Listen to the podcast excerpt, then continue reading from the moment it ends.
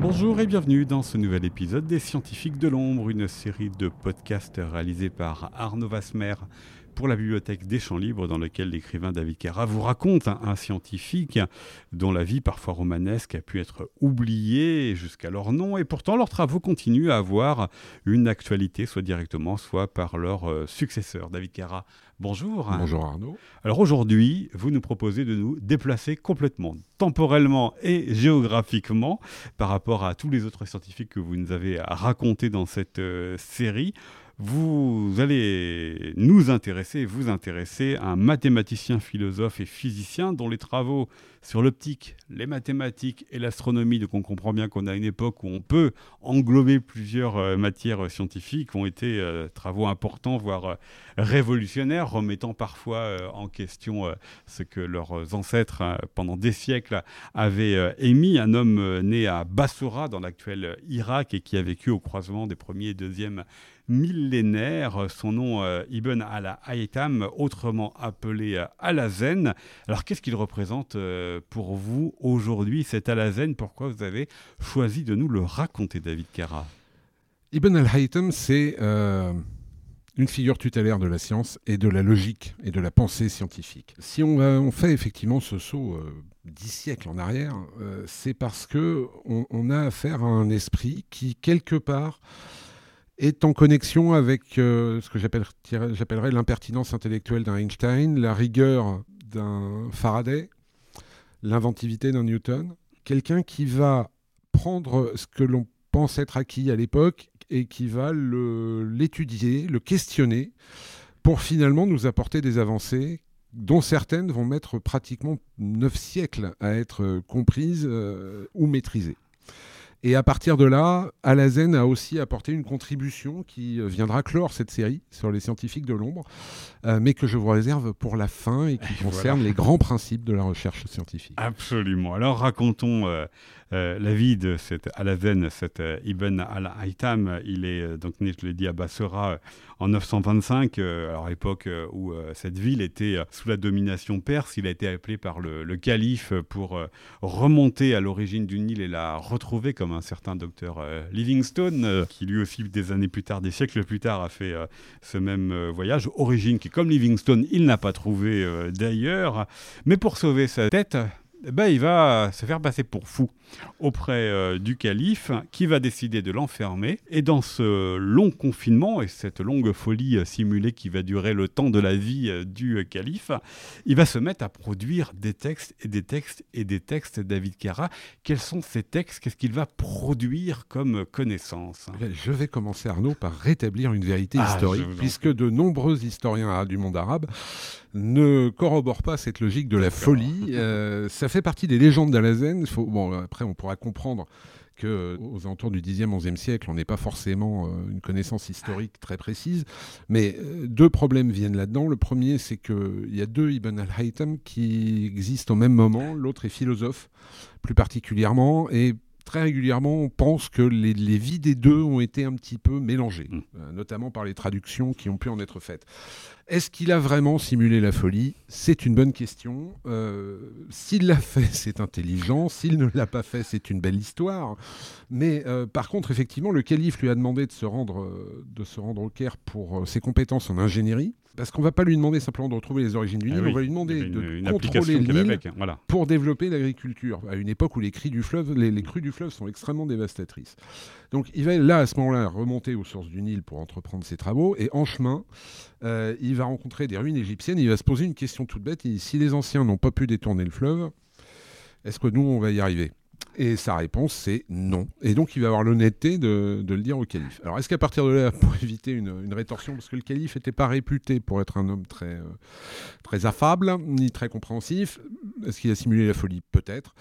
En tout cas, à partir de là, effectivement, il va mener des études localisées, il va vivre euh, effectivement un peu reclus, euh, mais il va se consacrer à des études extrêmement pointues sur les mathématiques, sur et notamment sur l'étude de la lumière euh, et sur l'astronomie. Et il produit beaucoup hein, il produit années. énormément. Il produit énormément. Et il va mener des expériences, bizarrement, qui n'avaient jamais été menées, puisqu'on était resté sur des grands principes édictés par euh, notamment des, des- des savants grecs, qu'on prenait comme acquis et sur lesquels on ne revenait pas. Alors, Alors, Périclès, par exemple, au deuxième siècle de notre ère. Oui, Périclès, euh, Aristote, beaucoup. hein, Aristote, qui- beaucoup, qui, ouais. euh, malgré sa réputation, a fait beaucoup de mal à la science, avec certaines affirmations un peu étranges. Euh, mais comme c'était Aristote, forcément, on y croyait. Il faut quand même aussi replacer dans le contexte, c'est-à-dire ce qui est très intéressant à cette époque, c'est que le monde arabe est le monde scientifique. C'est le berceau de la pensée scientifique, là où dans d'autres lieux de la planète, c'est un peu risqué par moment de donner son point de vue. Les grands centres comme Le Caire ou Bagdad vont accueillir tout type de scientifique, que vous soyez juif, chrétien, tout le monde s'en fout, à partir du moment où vous êtes un penseur, un chercheur. Et Alazen va euh, beaucoup recevoir et beaucoup partager. Les califes demandent aussi à ce qu'on amène des livres, hein, pas pour les brûler, mais pour pouvoir les copier, les conserver et créer une banque de savoir. Le monde arabo-musulman à l'époque a donné des mots qu'on utilise euh, tous les jours, hein, comme l'algèbre, par exemple, euh, le zénith, qui, euh, qui vient de l'arabe, euh, qui vient du mot samt, mais après plusieurs erreurs de traduction. Et beaucoup euh, de- d'étoiles portent des noms arabes, qui sont d'ailleurs des noms magnifiques quand on s'intéresse à l'astronomie, on les connaît tous. L'étoile Altaïr, qui signifie aigle en vol, et que les joueurs d'Assassin's Creed d'ailleurs connaissent, et ça, vient de, ça vient de là. Euh, Deneb, dans la constellation du cygne, Aldébaran, qui signifie le suiveur, et, et là je ne fais qu'une toute petite sélection. Mais la contribution du monde arabe à l'époque est absolument gigantesque dans l'évolution des sciences. Et on pourra parler évidemment aussi du zéro, hein, qui, euh, qui va débloquer beaucoup de choses, parce que je sais qu'à l'échelle de l'univers, on en a besoin. Et de 2015 à 2021, l- l'essentiel des travaux euh, menés par, euh, par Alazen vont concerner l'optique. Il va s'intéresser, euh, en tant qu'ingénieur, physicien, anatomiste, à la lumière. Donc, il va faire beaucoup de dissections. Il va beaucoup travailler sur l'œil en lui-même. Alors, il va, il va bénéficier des travaux de- d'Euclide hein, et de, de Ptolémée euh, sur l'œil. Mais à l'époque, il faut bien réaliser, ça va peut-être sembler farfelu à nos auditeurs, mais qu'on considère que ce que l'on voit est éclairé par nos yeux. On pense que le- L'œil les yeux produit envoient, de la lumière. hein. envoie des rayons et que c'est la réflexion de ces rayons captés par l'œil qui, euh, qui fournit la lumière. Donc lui, il va s'intéresser effectivement à la lumière comme élément physique et il va être le premier à déconnecter cette lumière de la vision. Il détermine que c'est pas l'œil qui projette une lumière pour éclairer les objets, mais que ce sont les objets qui émettent ou réfléchissent une lumière en existant par elle-même. Jusque-là, donc, on pensait que c'était l'inverse. Son principe part d'un constat qui est d'une simplicité ou qui peut nous paraître aujourd'hui euh, évidente. Si l'œil projette la lumière, pourquoi on ne voit pas la nuit? Eh c'est tout bête. Euh, ça paraît simple, euh, mais je rappelle qu'Einstein est parti sur la relativité en se demandant comment euh, il pouvait être 7 heures à différents endroits. C'est vraiment une révolution intellectuelle et philosophique qui va nous permettre d'aller vers les découvertes de Newton, de Herschel et évidemment de Faraday et, de, de, de.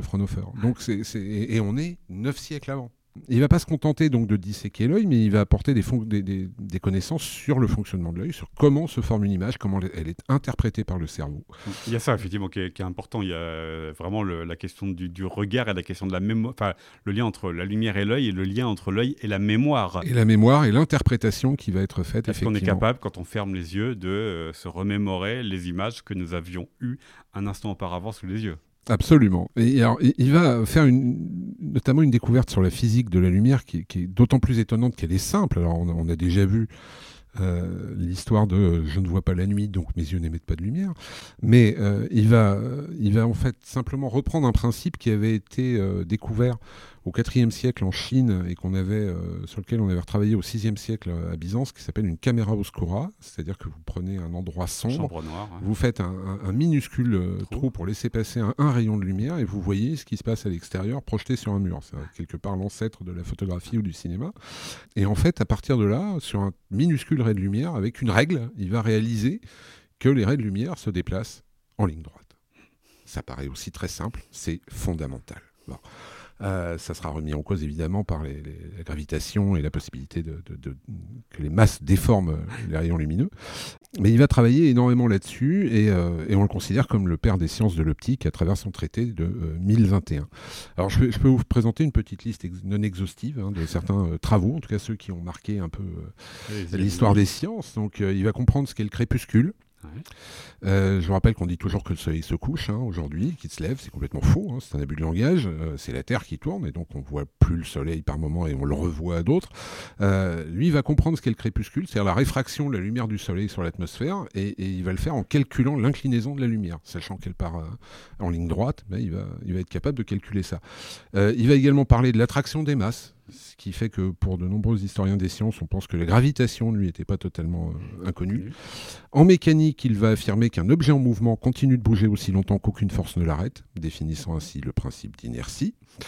Euh, il va lier la reconnaissance des objets au cerveau et à la mémoire dont on a parlé, et il va établir que la lumière de la Lune provient de la réflexion du Soleil, ce qui pour un seul homme au Xe euh, siècle est quand même pas mal. Oui, parce qu'il s'est intéressé, effectivement, euh, vous l'avez dit au, tout début, donc il y a cette question de l'œil qui est extrêmement importante, de la lumière, mais euh, il fait partie de ces gens qui s'intéressent à ce qu'il y a au-dessus de leur tête. Euh, l'astronomie, vous avez cité quelques-unes des, étoiles qui portent le nom, des noms arabes, pas forcément, évidemment, c'est pas lui forcément qui les a découverts. des années plus tard, et, récemment, on lui a quand même donné le nom d'un cratère sur la Lune et, le nom d'un astéroïde. Absolument. Mais c'est-à-dire aussi qu'il a apporté des connaissances sur le monde du dessus, le monde d'autour de la planète Il a apporté des connaissances sur la réalité physique qui nous entoure. Et ça, c'était véritablement nouveau. Euh, c'est quand même le fondement de la science. C'est comprendre, connaître, comprendre la réalité physique qui nous entoure. Et, euh, ça, ça a été un tournant absolument fondamental. Et c'est un tournant qu'il a, euh, je dirais, synthétisé en définissant les fondements de la méthode scientifique et en les enseignant euh, aux scientifiques du monde entier qui, euh, qui venaient euh, assister à ces lectures. Alors là, je souligne un des deux mots que venait de nous donner David Cara, qui est la méthode scientifique, puisque ce monsieur Alazen ne fait pas simplement des découvertes, des connaissances, mais il réfléchit aussi à la manière de procéder, et là aussi, il pose des jalons qui seront bah, ceux qui continuent à être utilisés. Absolument, et, et dans les l'écriture d'un texte que je trouve particulièrement émouvant. Et c'est vrai que quand les, quand les scientifiques euh, lisent la philosophie à leurs travaux et à leurs réflexions, ça donne souvent des choses qui, euh, littérairement, sont exprimées d'une manière très simple, mais qui, en termes de puissance évocatrice, sont euh, sans limite. Je vous laisse juge, puisque je vais vous lire les fondements de la méthode scientifique telle qu'édictée par Alazen au XIe siècle. La recherche de la vérité est ardue, la route qui y conduit est semée d'embûches. Pour trouver la vérité, il convient de laisser de côté ses opinions et de ne pas faire confiance aux écrits des anciens. Vous devez les mettre en doute et soumettre chacune de leurs affirmations à votre esprit critique. Ne vous fiez qu'à la logique et l'expérimentation, jamais à l'affirmation des uns et des autres, car chaque être humain est sujet à toutes sortes d'imperfections. Dans notre quête de la vérité, nous devons aussi remettre en question nos propres théories à chacune de nos recherches pour éviter de succomber aux préjugés et à la paresse intellectuelle. Agissez de la sorte et la vérité vous sera révélée. Donc, si j'ai bien compris, David Cara, critiquer, critiquer, refaites des expériences, faites des expériences pour voir euh, ce qu'il en est véritablement. Si je relis euh, cela, ce que vous avez dit au, tout début de cet entretien, qu'il y avait des travaux de Ptolémée, d'Aristote qui faisaient autorité. Donc lui, euh, il, il, pratique sa méthode et donc il critique ses travaux précédents et il en trouve d'autres solutions. Cependant, comment est-ce que c'est accueilli à son époque? Parce que c'est pas simple de dire on va critiquer des autorités telles que celle-ci. Hein. Ça va, ça va pas être euh, très bien. Alors, ça va être très bien accueilli euh, dans, les centres scientifiques, les grands centres scientifiques du monde arabe. Ça va complètement disparaître à partir du moment où il y aura euh, une, une prise de pouvoir par la chrétienté à l'époque. c'est quelque chose qui va être complètement mis de côté, totalement découragé. Et il va quand même falloir attendre quelques siècles pour que des scientifiques puissent de nouveau librement remettre en cause et l'autorité et les, anciens, les anciennes croyances. Mais ça va rester. C'est quelque chose qui va rester. C'est un esprit qui va rester vivant. Parce qu'il y a des textes qui restent, il a, il a publié énormément. Alors il y, a, toute une partie évidemment qui n'a pas traversé le temps. en, revanche, voilà, en revanche, il y a quand même une partie de ces textes qui, eux, ont résisté euh, au temps. Et c'est-à-dire qu'on peut continuer à s'y référer. On peut continuer à s'y référer. Et d'ailleurs, quelques siècles plus tard, aux alentours du XVIIe siècle, des gens comme Johannes Kepler ou Roger Bacon vont complètement se référer à la logique et à la pensée d'Alazen. Euh, et même si on reprend, c'est pour ça que je souhaitais finir cette série avec, euh, avec Alazen, c'est que si on reprend les différents scientifiques dont nous avons eu l'occasion de parler, tous correspondent à un moment ou à un autre à l'ensemble de ces définitions, et tous, à un moment ou à un autre, ont suivi cette faculté à se remettre en question, à avoir des certitudes, mais à devoir les tester avant d'en parler. Tous les grands scientifiques ont fait ça. Et quand je parle de grands scientifiques, je ne parle pas forcément des scientifiques connus. Mmh. Je parle de tous les scientifiques rigoureux connaissent ce principe qui est un principe long, c'est un chemin long, c'est un, euh, c'est aussi une façon de lutter contre notre nature humaine, euh, d'avoir des certitudes et de vouloir absolument s'y tenir et d'être capable de se remettre en question. Et quand je repense à Carl Sagan qui parlait de la faillibilité humaine, quand je repense à Michael Faraday qui appartenait à, une branche de la chrétienté qui se méfiait de la faillibilité humaine, euh, je me dis que finalement tout part véritablement d'Alazen et qu'il a je dirais quelque part, sa pensée aujourd'hui est la mienne. Et elle a remis en question énormément de, énormément de choses, et pour le meilleur, j'espère. Ce qui est certain, c'est qu'il a vécu à une époque qui a été un âge d'or pour les sciences et qui malheureusement va être suivi par un âge sombre et qui va faire perdre véritablement à l'humanité 4, 5, 6 siècles euh, durant lesquels on ne va pas avancer ou pas pouvoir avancer au rythme auquel on a pu avancer par exemple depuis euh, le XVIIe siècle et plus particulièrement le XVIIIe. Et le plus important finalement, c'est pas le temps qu'on a perdu puisque sur l'ensemble de l'histoire de l'univers, la présence humaine est très courte et 7 siècles, ça ne représente absolument rien. Si on ramène ça au calendrier cosmique défini par Carl Sagan où chaque mois du une année correspond à pratiquement un milliard d'années par rapport à l'âge de l'univers tel qu'on le connaît. Je veux dire, à la Zen, c'était il y a une minute trente, hein. donc euh, même pas. Euh, peut-être moins d'ailleurs. Donc, on a perdu quelques secondes à l'échelle du calendrier cosmique, mais on a quand même gagné cette pensée. Oui. Ah, voilà, c'est là-dessus qu'on va terminer. Merci beaucoup, euh, David Keran, d'avoir raconté donc à la Zen. Merci Arnaud. C'était Les Scientifiques de l'Ombre, une série de podcasts réalisés par Arnaud Vasmer pour la Bibliothèque des Champs Libres à Rennes.